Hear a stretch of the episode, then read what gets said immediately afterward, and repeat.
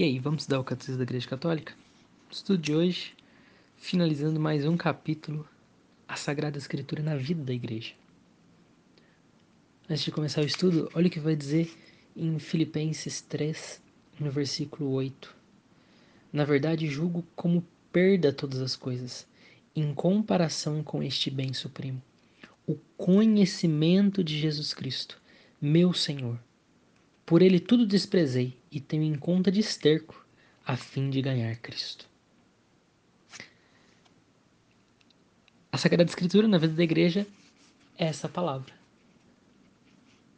É viver essa palavra. Em comparação a tudo, não é nada. Não é nada saber de outras coisas senão conhecimento de Jesus. E por onde se dá esse conhecimento? O Verbo encarnado, a palavra viva, é as Sagradas Escrituras.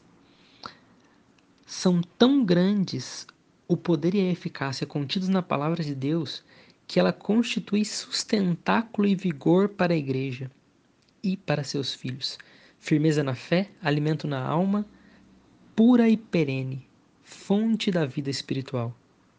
É preciso, que, é preciso que os fiéis tenham amplo acesso à Sagrada Escritura. Ter acesso à Sagrada Escritura é ter acesso ao próprio Senhor. É o que vai dizer aqui no parágrafo 131, referenciado na nossa Constituição Dogmática da Verbo.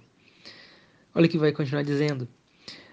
Que o estudo da Sagrada Escritura seja, portanto, como a alma da Sagrada Teologia, da mesma palavra da Sagrada Escritura, também se nutre salutarmente e santamente floresce o ministério da palavra, a saber, a pregação pastoral, a catequese, toda a instrução cristã, na qual deve ocupar lugar de destaque a homilia litúrgica.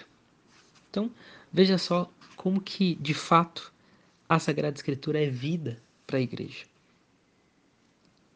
E olha que a nossa querida Mãe Igreja vai nos exortar.